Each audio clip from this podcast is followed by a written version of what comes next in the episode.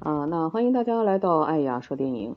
那今天呢，给大家带来一部，啊，sorry，我说错了，不是那个，不是这个节目，不是这个节目啊，我重新说啊，重新说。啊，大家好，欢迎来到爱雅说动漫。那今天呢，爱雅给大家带来的是这个最近特别火的一部动画电影，那《铃芽之旅》。呃，《铃芽之旅》呢是新海诚导演他最新上映的这个动画电影。那也是应了这个三年之约嘛，因为二零一六年上映了《我的名字》，在全球大卖。那二零一九年上映了这个《天气之子》，那也是获得了不错的这个票房和口碑。嗯，那三年之后啊，他也是跟着这个听众们，就是说，呃，我们的网友或者说是全球喜欢他那个动画的这个朋友们，应他们的之约，也带来了自己的这个最新之作《铃芽之旅》。呃，那这三部电影呢，也被人称为这个灾难三部曲啊，呃，也是很有意思的一个称呼。那今天呢，我们就来，呃，借着这个《铃芽之旅》，一起来聊聊新海诚导演的这部电影和呃一些相关的这个呃周边。那同时呢，也请到了我们呃非常优秀的这个嘉宾啊，背水老猫小哥哥 啊，那。你先，呃，那老猫小哥哥先给大家打一个招呼吧。啊，大家好，大家好，我没有很优秀。嗯，不要客气，不要客气，你很优秀了。真哎呀，真是过奖了。啊，作为动漫人来说的话，那，呃，老猫呢，他从事的这个行业啊，就是我们心心念念的这个 动画制作。嗯，那可以说，嗯，那你给大家介绍介绍吧。好，因为我是呃，目前在动画公司作为原画师，我的岗位呢跟日本通俗来讲的原画师是有区别的，因为在日本的原画师呢，更多的是啊，就是每一帧每一帧那么画，他们被称为原画师，而我而中国吧，嗯，不能说我了，是中国的原画师更多的作为前期设定。这样的一个出现，他们因为因为因为中国动画多数都是以呃三 D 建模为主，就是那个三 D 动画，因为这样省成本。然后我呢，我呢可能就更多的负责的是帮忙前期看看剧本，然后帮忙画画分镜，然后更多的是出一些啊角色啊道具的这些设计的这些方案，再把控把控建模这个这个样子。啊，是的，那就是您从事的这个，就是其实就是完全就是动画产业啊。那我们看到这个《铃芽之旅》上映之后啊。就是它的这个票房现在是已经突破了四亿，那包括前两部《天气之子》和这个，嗯，好，嗯，那这部电影呢，其实是根据新海诚导演他自己的这个同名小说改编的，呃，那说的是这个我们的女主角铃芽，她呢是生活在一个九州这个地区的一个少女吧。呃，之后呢，他在一次呃偶然之中就邂逅了这个男主呃宗相草太，那他们两个人呢就呃通过这个接触啊，就是灵牙误打误撞的发现了草太原来是一个闭门师。那这个闭门师是什么意思呢？就是会有一个呃隐恶。呃，其实就是像蚯蚓一样的一个物体吧，我们可以认为它是一个邪邪祟啊，或者是邪灵这样的东西，会出现在这个由一扇门之中出现，呃，来引发这个呃各个地区就是大地震。那之后呢，草太呢，他们家就是世代是需要把这个门就关上，然后呢，就是相当于把这个灾祸消除的一个呃概念。呃之后呢？由于一些特殊的原因吧，之后，呃，铃芽拔出了这个镇守的一块钥匙，引发了一次这个，呃，就是马上要引发一次地震。那之后，草太呢，就由于受到了这个变钥匙的诅咒，就变成了一个小凳子。呃，那之后呢，两个人就只能说是就是合作着去。各个地方，日本的各个地区关门 去闭门，也就是说，其实是哎消除灾祸的这么一个意思。那之后呢，最后铃芽也通过最后的这个救赎之旅吧，最后完成了自己的这个救赎。那故事呢，就是这样一个故事。那它的口碑呢和嗯和这个就是专业程度啊，我刚才说到已经得到了这个业界的认可。那是否能得到就是我们嘉宾小哥哥的这个认可呢？啊，你可以跟大家说一下。嗯，我来评价一下这个电影啊。这个电影在录制之前，我想了一下，其实我我个人感觉是不太好评价的，因为它这部片是非常非常成熟的商业动漫了。这跟他之前的作品是有非常非常大的区别。之前呢，呃，我可以说是因为，我可以说他之前作品都是以情感为主导的，就是以情感为他这个故事的本质的内容。但是到了你的名字之后呢，因为，我我现在其实我现在才知道，就这几天吧，这几天才知道他你的名字还有天气之子，还有这个铃芽之旅，被称为灾难三部曲。他在这三部不知道是脑袋开窍了还是怎样，就是他对于商业化这个东西突然间抓得很抓得很好，尤其是这部《铃芽之旅》，我可以说《天气之子》和那个你的名字是有很多的个人主观的那种想法加进去的，但是他拍他拍这个《铃芽之旅》呢，反而。自己他他的那种很擅长的情感东西，反而是没有没有加的太多，可以这么说。然后他很多很多的一些呃一些做法吧，我觉得他是取巧的，比如说是把男主变成一个凳子。其实我个人呢不觉得这是一个创新，我觉得他就是在偷懒。这个偷懒呢。我们可以后边再说，嗯，所以我觉得它这是一个非常非常成熟的商业动漫，它的口碑是绝对不会低的，肯定会保持在一个嗯中等中等偏上的一个口碑这样来，但是它要想要达到一种非常非常爆的口碑，我觉得是很难很难的，因为它的主观的东西加加的太少了，更多的是呃商业，嗯。先这样，啊，那刚才听了这个老猫的解说啊，我也觉得，其实这这部电影呢，怎么说呢？有人喜欢，那可能就会有人不喜欢。呃，包括说那个，我个人觉得啊，《铃芽之旅》这部电影，它其实非常不错，就是与就是比这个新海诚之前其他的这个早期的作品来说，那个早期我觉得他的人物啊，包括故事呀，然后这个前后逻辑啊，包括这个架构啊。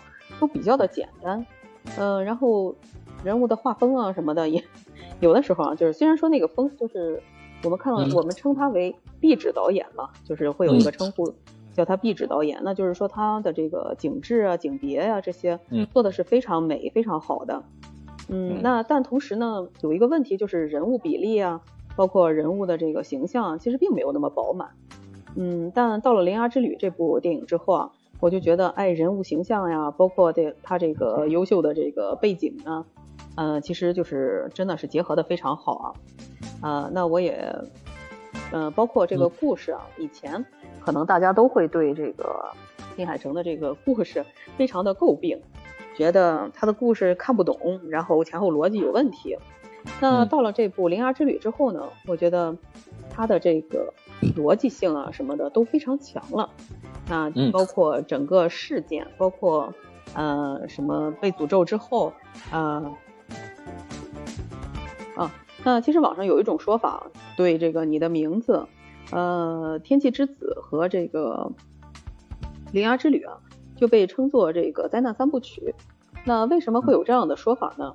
其实这是因为，嗯，这个在你的名字里面，我们看到这个背景设定。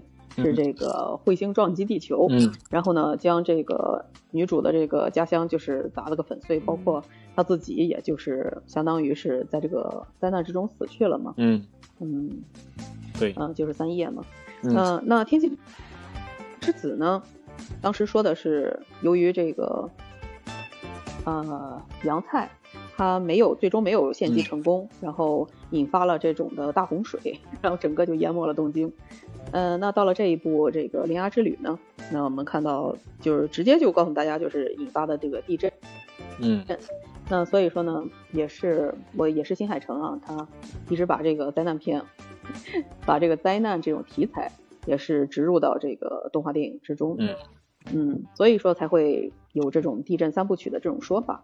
嗯，呃，那你对他这个就是网友的这种总结，你你觉得呃可以这样归类吗？我觉得可以，可能吧，可能就是一个像他这样的导演，等到他出名之后，他可能对呃社会现象可能有了自己自身的一种使命感吧，可能他就不会拘束于自己的那种小的情绪，比如说小的男男女女的那种谈情说爱，或者给老师 给老师穿鞋这种剧情呢，他可能是想更多的是表达一些社会责任，所以所以他可能就拍了这个灾难三部曲。那他既然拍了这个灾难三部曲呢，他的编剧我觉得是非常非常的专业了，他的编剧可能就不像他自己随便那么呃那那么拍，可能啊、就不会那么随便了。所以这几部呢，从剧情上还有逻辑上，其实都是比较严谨的。嗯，所以它的整体评价和那种对于市场的把控，其实是有一种保障的。我觉得这种是很好的。从商业角度上来讲，绝对是一个成功的案例。对我能理解你这个对它的这个商业价值的这个评价，嗯、其实就是很多导演啊都都存在这个问题，嗯就是如何在这个嗯、呃讲述一个故事和这个商业之间就是取得一个平衡啊。我觉得这是一个很大的问题。其实不仅仅是新海诚遇到过这个问题，很多很多的导演，包括文艺片导演也会面临这个问题。嗯，那我觉得这个呢，其实怎么说呢，也是新海诚他逐步的一种趋于成熟的一种表现吧。嗯，那在这个方面呢，我也觉得他逐步的做的也非常的不错。那三部电影之间啊，有一些很有很微妙的这种串联，呃，也可以跟大家介绍一下。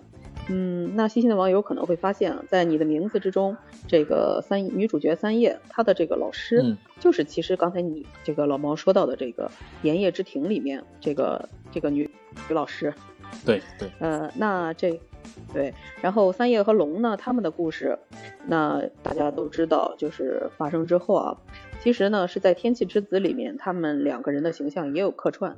是那龙呢是出现在就是，我我我嗯我来说一下吧，他们两个人，我这这个我来说嗯，他们他们两个人连火诈骗《天气之子》的男女主角，那个龙是介绍给男主说，你你要给女主去买那个戒指嘛，然后刚好卖戒指的就是三叶，我这不是嗯妥妥的夫妻诈骗吗？但是有个问题啊，他们两个人那个时候还没有相认呢，这这这就吐槽嘛。过分了，过分了。是的，是的，是的，是的，这也是一个非常有趣的串联啊。就是当时那个三叶就是卖给这个男主，嗯呃，这个戒指。那龙呢，也是出现在那个就是祈求，呃，祈求天晴的那个奶奶的他的孙子。嗯那之后呢，两个人也就是说，龙跟三叶不是最后他们在你的名字最后两个人相遇了嘛？嗯那相遇之后呢，其实那一天也是有一个背景的。那么两个人相遇之后，其实是个晴天，但是呢，地上就是有很多水。嗯那经过就是广大网友的考证啊，那那一天呢，其实也就是杨杨菜献祭的那一天。那剧情是什么呢？就是杨菜他呃身体就是变成了透明，然后哦升到了天上。呃之后呢，那就是说雨过天晴嘛，也就是在那一天的时候，呃，你的名字中的龙和这个三叶他们两个人就相遇了。嗯这其实就是一个串联。嗯嗯，那到了这一部呃《铃芽之旅》呢，那其实大家也发现了一个彩蛋，那就是在这个他们的第二段旅程之中，呃，不是有一个单亲妈妈吗？单亲嗯妈妈开了一个小酒馆，里面有一个就是酒吧的一个合伙人吧，那个女孩子，她呢其实就是长大之后后的这个呃洋菜，大家也有兴趣的话可以去考证啊，一下。真的吗？呃，那在 是的，是的，因为我看到了那个网友考证的图片，嗯，大家有兴趣的话都可以去自己查一查。嗯，这个呢，其实啊，就是怎么说呢？可能我觉得新海诚作为一个嗯当下的一个导演吧，他对于这个，你比如说呃平行世界啊，或者说是一个故事的串联啊，呃，他都有他自己就是。嗯，怎么形容呢？就是小癖好，或者说是，呃，就跟你说的似的，他的商业做得如此成功，也是因为他抓住了当下的这个流行的一种文化。因为我们都知道，这种故事之中的人物互相串联的这种故事啊，这种这种嗯形式吧，其实就是从漫威开始的。那大家都戏称是啊啊，大家都戏称是漫威宇宙嘛。那就是说，大家都哎看到这个喜闻乐见的人物。故事和故事之间就像发生串联，嗯，那当时呢，我看到这个就是三部曲之中，那人物互相串联啊，后来我才想到，也就是说新海诚他在六年以前啊就在想要下一盘很大的棋，嗯，是的。那除了这，嗯，那除了这个简单的这种三部的串联之外呢，那其实我觉得，之所以这三部电影啊能被归为同一类，那其实也有它比较更加深刻的这种含义啊。那我就给大家就是说一下我自己个人的一些呃感受吧，嗯，或者说是解析对于这部这三部电影的这个解析。那我们都，嗯，那我们都看到，就是除了这个。呃，那就先给大家就是说从，嗯，他们的名字开始入手。那我们都知道这个《铃芽之旅》的女主啊，叫岩户铃芽。嗯。那这个男主呢，叫宗相草太。那他们的名字呢，其实是从这个日本的这个古神话里面，就是有非常大的渊源的。那在这个日本的古世纪，就是这本书里来记载，呃。其实就是，嗯，呃，其实呢，他们的名字啊，就源于中国，呃，这个日本的这本《古世纪》这本书里面。因为这本《古世纪》里面啊，它记录的有一部分是这个日本古代的这个神话故事。呃，那在日本神话故事中呢，其实跟嗯有一个记载，就是有两个神，是伊邪那岐和伊邪那美。那这两个神呢，就类似于我们中国古代神话之中的这个女娲和伏羲。那他们两个人呢，就是生了三个孩子。这个孩子呢，其中就是老大叫，就是老大就是天照之神，那她是一个女性的神仙。那老二呢叫月读，那老三呢叫须佐。那其实听到这三个名字。大家如果看过这个《火影忍者》的人，应该非常熟悉。那这三个名字其实，哎，都出现过，包括我说的那个伊邪那岐和伊邪那美，其实也都出现过。嗯嗯，那我们看到这个，嗯，就是天照大神啊，他相当于是什么呢？就相当于是这个太阳神。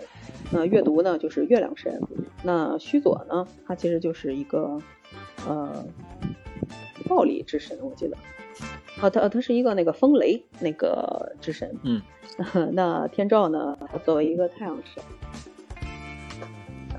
他就掌管着这个整个的这个天界。那有一次呢，他跟这个须佐，就是他的弟弟，呃，就是到了他这个掌管的这个地方，那两个人呢就约定，那进行了一个约定，那之后呢就生下了那个三个，呃。生下了他们的这个三个女儿，这三个女儿呢，就是宗相三女神。那听到这个名字，那大家就知道了。那宗相草太的名字其实就是源自于这个宗相三女神。嗯，那之后呢，两个人的故事还没有结束。那这个他的弟弟须佐呢，就在这个他天照所在的这个地方，就是胡作非为，然后惹得这个天照大神呢，就是很害怕。嗯，他呢，他就躲到了一个山里面，呃，也叫就是天石屋户嘛，嗯，也就是，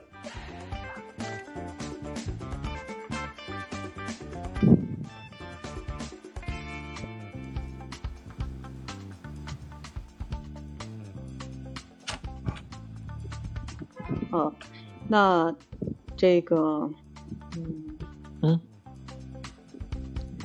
啊。那就惹得这个天照大神呢，他不得不躲进一个山洞里面。那躲进去之后呢，他这个呃就闭门不出。那因为他是太阳神，嗯，所以说呢，他躲进去之后啊，就是世界就变得暗无天日。嗯，那大家就是八百众神仙嘛，就觉得你这样子可不行啊，这样子长期这个大家没有太阳，这种是不不不行的。于是呢，大家就找了一个呃舞女，然后过来呢，就给大家跳舞。那在跳舞的时候呢，外面就一片欢腾。那这个时候，天照大神呢就看到那个大家，哎，非常的好奇，就觉得大家都在外面干什么呢？于是他就探出头来，想看一看。那就在这个时候呢，所有大神就把合力把天照就给弄出来了。那也就是，嗯，这样一个故事啊，就是引出了这个盐户，我们的女主这个盐户的这个名字，那也就是，呃，源于这个传说，嗯，就是。嗯，天照大神躲在那个地方就叫盐户，所以这也是盐户的这个名字。那之后呢，这个这个巫女啊，就是也引呃，就是也引出了这个舞女。这个舞女呢，也就是形成了后来这个日本比较著名的这个巫女文化的这种巫女的形象。那同时呢，它也间接的就是证明了一点是什么呢？呃，这个巫女的形象实际就是这三部曲之中啊。所有的女主的身份，嗯，那为什么这样说呢？那第一第一部在这个《天气之子》里面，我们知道三叶她家里面自古以来都是这个巫女，就是直接就点明了这个她的身份，就是告诉大家她是巫女。我们看到她会做这这个口嚼酒，然后会在节日的时候给大家祈福，嗯，然后这个包括这个一系列的这个呃祭祀的这个活动。那在《天气之子》里边呢？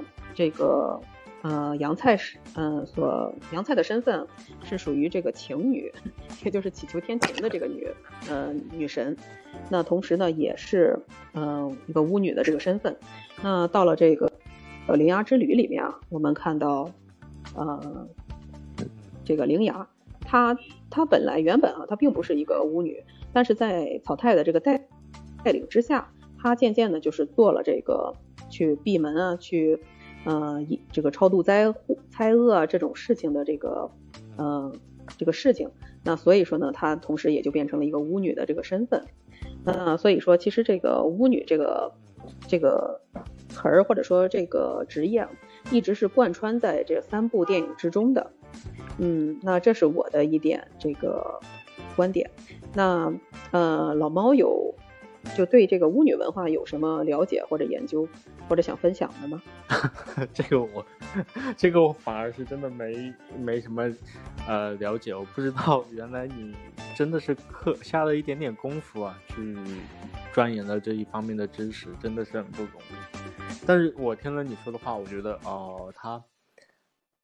从很久很久之前，可能已经把这个文化，自己本国的文化，已经带入到他的作品里边了。看来他的像你说的，他那种计划、那种算盘，看来已经早就打好了。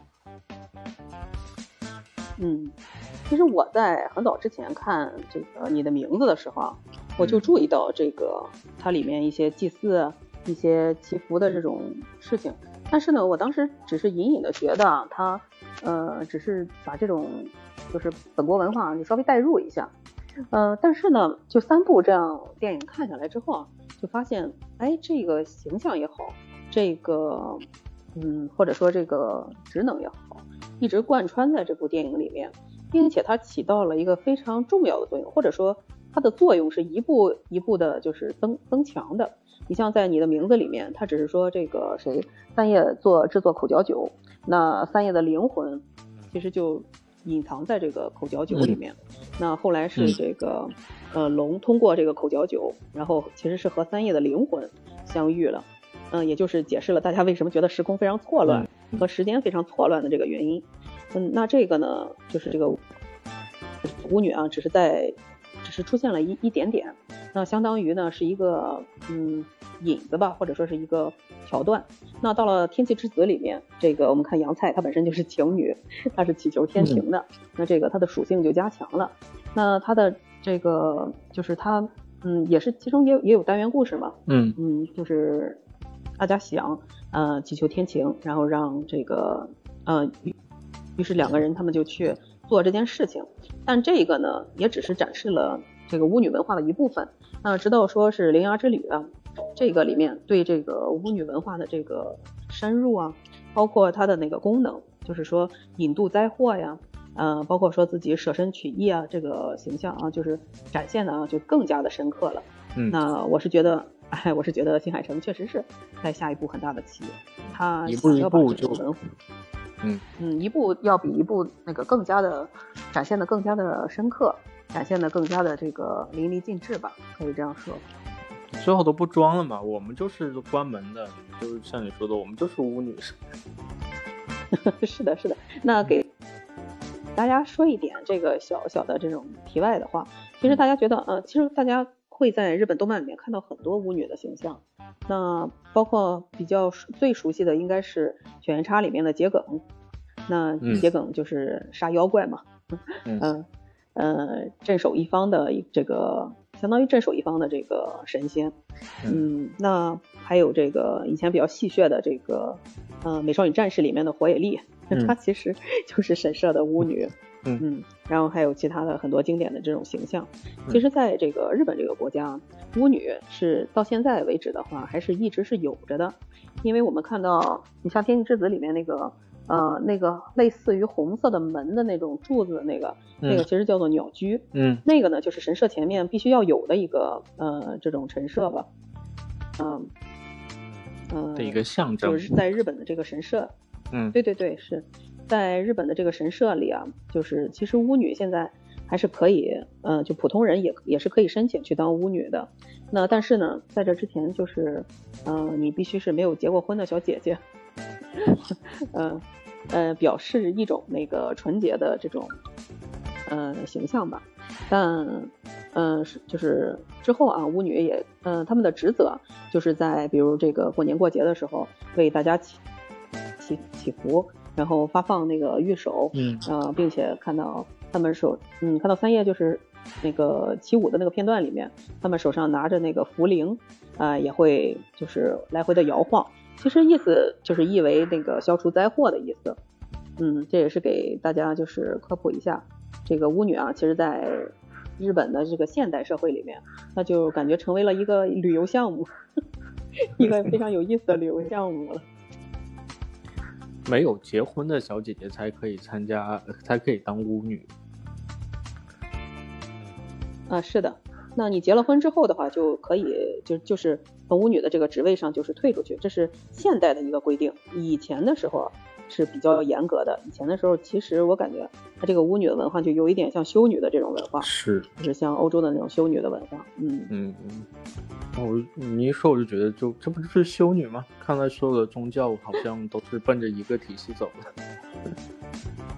是的，是的，因为这个就有一点这种呃，其实神怎么说呢？神话里多少还是有一些互相相通的地方。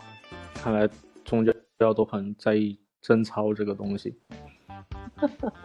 嗯，那呃，通过这个对这个巫女的这个介绍啊，嗯其实我也能感觉到，嗯，我我给大家说一下我对这部电影的这个主题的这种，嗯嗯，怎么说，嗯、解析吧。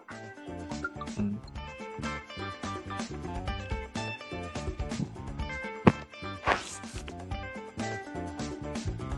好，嗯，那其实我们能，呃，其实我们能看到啊，呃，这个新海诚他是被誉为宫崎骏之后的日本最有希望的这种动画导演。那从他的这个影片的这个画风啊，这个呃题材也好，都能看得到，他其实就是描绘的少男和少女之间的这种纯洁的这种情感。那除了这些情感之外呢，嗯，那我觉得其实新海诚对女性的这种评价还是非常高的。呃，那跟宫崎骏一样，我们都知道宫崎骏也是一个女性主义者嘛，嗯那他非常推崇这个女性，那嗯，也是一个这种呃简简 可以简单粗暴的说，他是一个女性主义者。嗯那我们在这个新海诚的这三部曲里面，其实也能看到新海诚对女性其实是非常友好的。那他笔下的这个呃少女嘛，就是非常的纯洁，非常的单纯，呃，总是把最美好的一面展现给大家。嗯，那之后呢，因为他们是巫女的这个身份嘛，那他们同时有了这个拯救世界的这种职责。那这些人就是这些少少女啊，他们能看到一步一步的，并没有逃避。那在《天气之子》里面，我们看到三叶会努力的去，嗯，给自己的这个族人们说，呃，给自己这个村村民们说吧，应该叫村民，给村民们说，嗯，这个，嗯，就是彗星要降落地球了，大家赶快转移。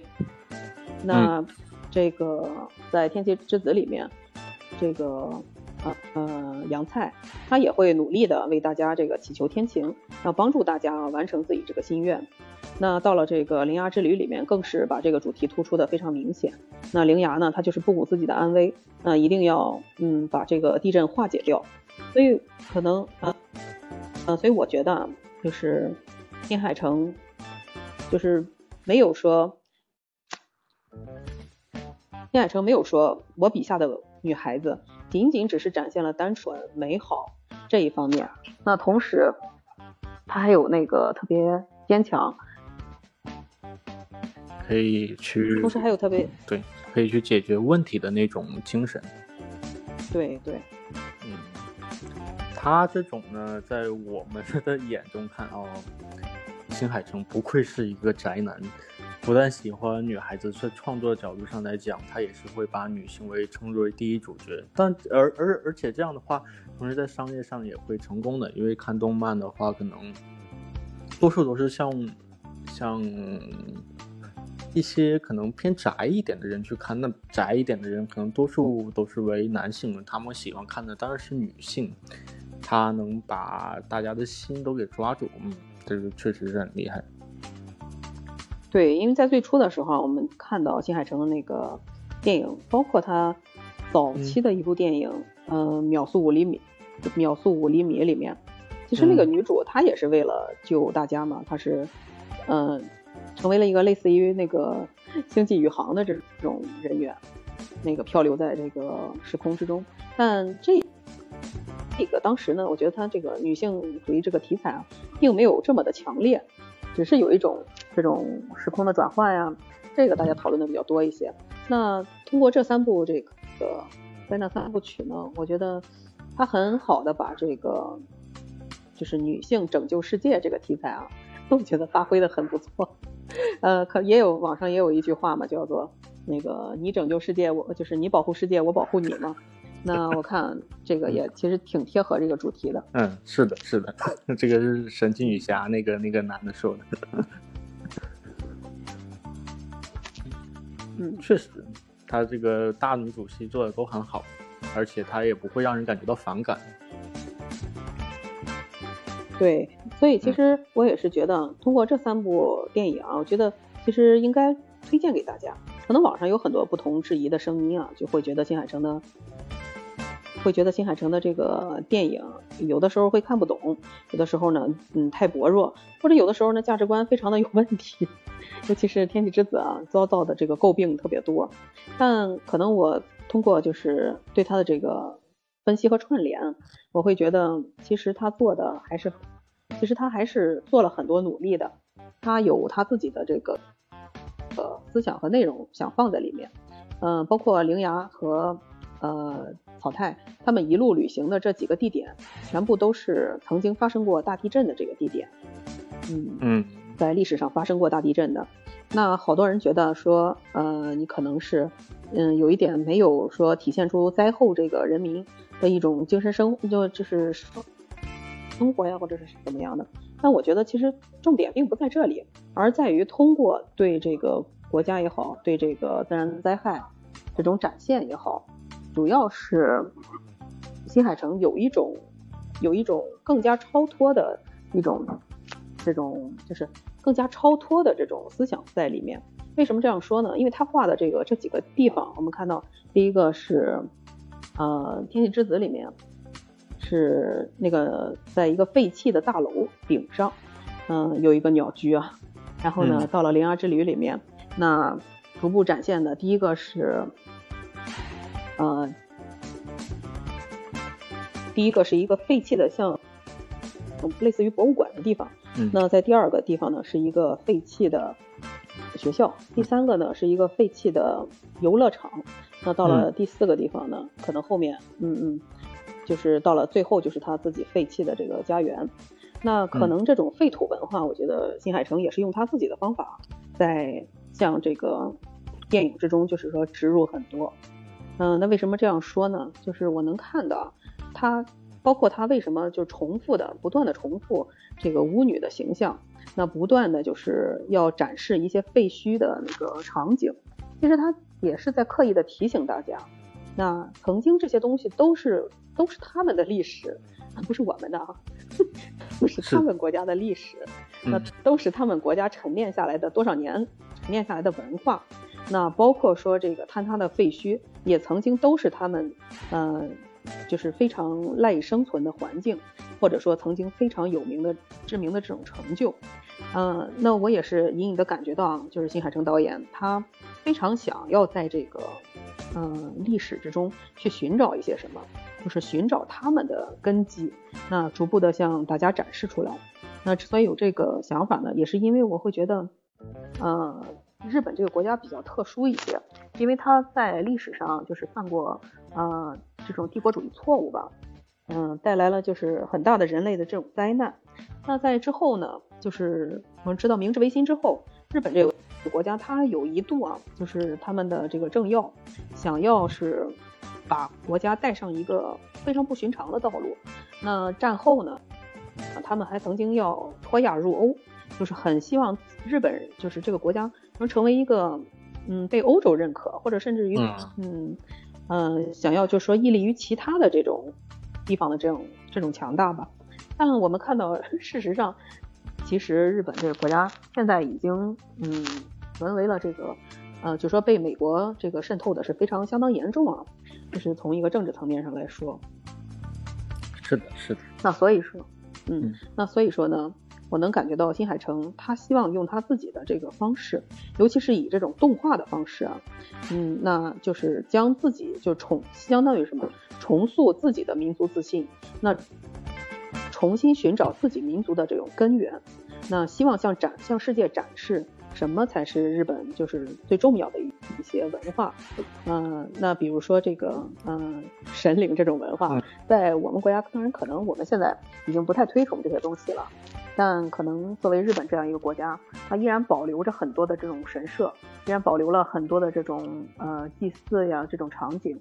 那可能其实这我认为这是它文化之中很重要的一个部分，包括它的一些那个妖妖妖怪文化呀，还有这些什么。那我们又知道这个动画这个东西啊，就是我们通常所说的漫画和动画，其实，嗯、也就是嗯，现在日本应该是做的是。呃，做的是，就是说能够做到世界的相当水平的一个一个产物吧。那新海诚把这个两个呃两个元素相结合，那有古有新，嗯、有有比如说有古有今，然后呢有旧有新，呃，我觉得它结合的其实是非常好的。那在这方面啊，如果说嗯我们去看宫崎骏的这些动画，其实也能隐隐的看到很多这种，因为我们都能看到宫崎骏他也会引入很多的古代神话呀，什么这种进行一些嗯、呃新的这种诠释。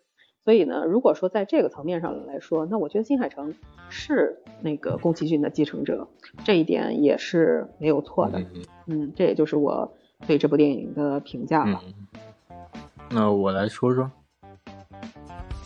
嗯那像你刚刚说的，就是他把这个日本，它可以展现日本动画的水平。那你说是前列，那我我可以直接说日本第一，没问题。这这，我觉得这样说。嗯，然后我看完《铃芽护铃芽之旅》的第一个感觉就是，嗯，中国的电影可能起码在十到十五年之内。基本上是不会超过日本的，因为现在的中国的动画电影是不可能像他们那样一帧一帧的那么去做的，而中国的动画呢，基本上都是像像这种动画电影，基本上都是按照三 D 这种形式在搞，因为。如果后面需要审核修改的话，这样改的话还可以去修改。如果像《铃芽之旅》这样一帧一帧，他们那种那种二 D 的形式来制作的话，那后期在审核方面出现问题的话，那再进行修改是非常非常大的工作量。嗯，我想说点什么来着？嗯，我我其实中国动物，嗯，你说，嗯，那我我刚我我第一次看吧，就是我刚从电影院里边出来的时候，我就一直在想，因为我之前是不知道他是讲地震这件事情，等我看完之后，我重新把这个故事捋了一下，我觉得他的故事可能。想要加的东西有点多，就像之前它是我可以说上半部分就是一个公路片嘛，然后整体都是一个公路片，但是上半部分它是要去到每个地方关门，在这个关门的，我在想他关门的那些门是不是有点多？因为他是把日本发生过重大地震或者灾害的这些地方都想要加进去，所以说我觉得前半程非常非常的紧凑。紧凑到了，我觉得就我我当时跟我身边的朋友说，我说啊，林雅怎么这么忙？感觉他就没有怎么休息过，每天都在跑啊跑啊跑，他就不知道累的吗？我觉得他这个东西比较满，的还好的就是就是后面他缓下来了。为什么我前面说这不太像新海诚的电影？因为前面的话他一直在赶路，一直在关门，他对于那种呃男女主的那种感情的表达吧。稍微稍微有一点点缺失，这这个也是很多人吐槽这这部电影的地方。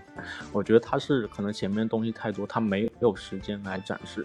然后之前我说，呃，新海诚他，呃，他把男主变成了一个凳子，我觉得这是一个取巧的事情。他，我觉得他他可能是想偷懒。按道理来讲呢。如果铃芽和草太一直就是从他我我我个人觉得就是如果时间充裕的话，他那个草太不变成椅子的话，他们那个故事也可以讲。但是他为什么要变成椅子呢？因为前面的对于他们两个人的那种故事是展现的时间是太太紧了，太少了。所以新海诚他肯定是想要把这个地方弱化。那。他肯定，如果如果是男主想要跟女主在休息的时候啊，突然间闲下来，大家晚上住的时候，那就会涉及到很多啊，男女之间要不要住在一个房间啊，因为一起去开旅店啊这样的一个形式。但是如果把男主啊，就是变成一把椅子，这些东西就很就可以规避到了。所以说，这是一个我个人来讲比较，我我看得到他可能是。想规避这些问题，所以说故意把男主设计成的椅子，而不是说之前他觉得啊一个女主带着一把椅子很浪漫，不是这个样子的。我觉得他是故意把呃男主这样弄成椅子来省事而已。就是说，因为前面的故事过于紧凑，等到后边他那个那个男主啊，那个男主是呃。我就就等于死了嘛，我就先说他死了吧，就是等女主去救男主，救男主那段时间，哦，突然间这个基调缓下来了啊，那那个新海诚他可以讲一讲内心戏了，所以我觉得他可能是想表现的东西太多，所以他没有办法把自己的那种情感加进去，加的就比较少了。这是个问题，但是是我觉得没有什么办法，他这样处理反而是一个最好的结果，哪怕被吐槽，这样的结果也是一个最好的结果了。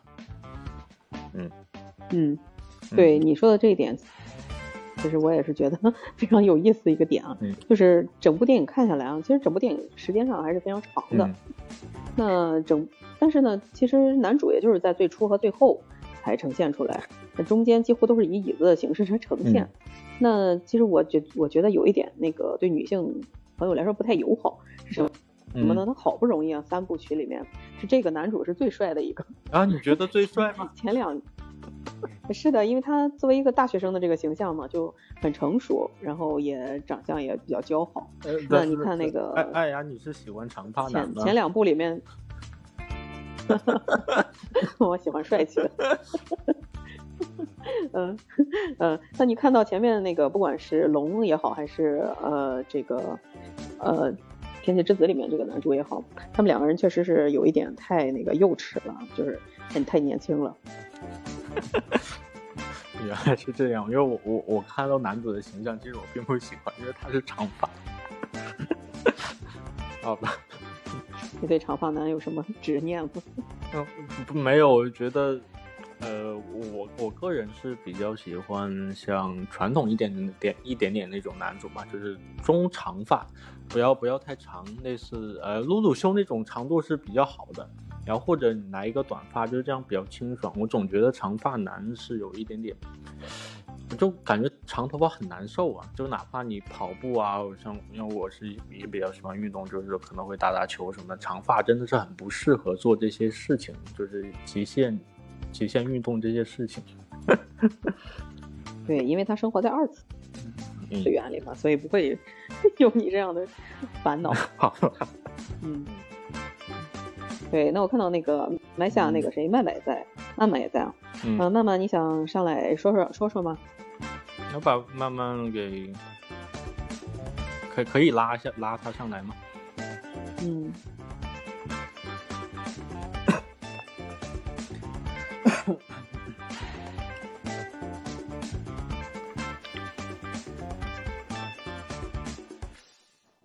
哎，哦，他现在上不来。哦，上不来就算了。嗯，好，好吧。好，好的，那那个老猫还有什么要说的吗？嗯，我我想一想，我稍稍微想一想。因为录录录之前好像挺多话想说，但录着录着好像就被带入到你的节奏中，好像就忘了之前 想过的东西。嗯，哦，对我我我我还想吐槽一点，就是就是像你刚刚说的，他只有开头和结尾出现一下，因为我觉得这男的好惨啊，这是一个好惨的男的，开头好不容易出场啊，摔了一下，然后。变成一把椅子，变成一把椅子之后，哎呀，嘿，这中间就中间就嘎了，结尾 真的就是好惨 一男的，对，好惨一个男。嗯嗯，我我我觉得这里这部片就是我和我的做做主播的那个搭档啊。我们两个人比较喜欢什么呢？就是比较喜欢，要不然就特别主观的电影，要不然就非常客观的电影。因为这样的话可能会聊得好一点。那我觉得这部电影呢，它可能，呃，客观的地方占了百分之七十，主观的地方占了百分之三十吧。所以，嗯，它给我的冲击力其实并没有你的名字那么大。我觉得它感人的地方也比较小，我觉得它跟深海很像，我不知道你有没有发现。嗯，没有比较过，可以以后我觉得咱们可以开一期深海，因为我觉得深海其实大家也有很多话想说。嗯，那我就简单简单说，可以单独聊聊深海。嗯，好，可以。我我简单说几句吧。它的开头就是一那个小女孩，然后看到一个啊一个模糊的背影，然后以为是他妈。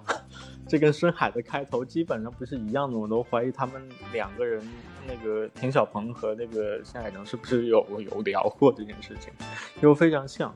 然后结束的时候啊，只不过呃小也是就是一个主角站在这一边，然后对面。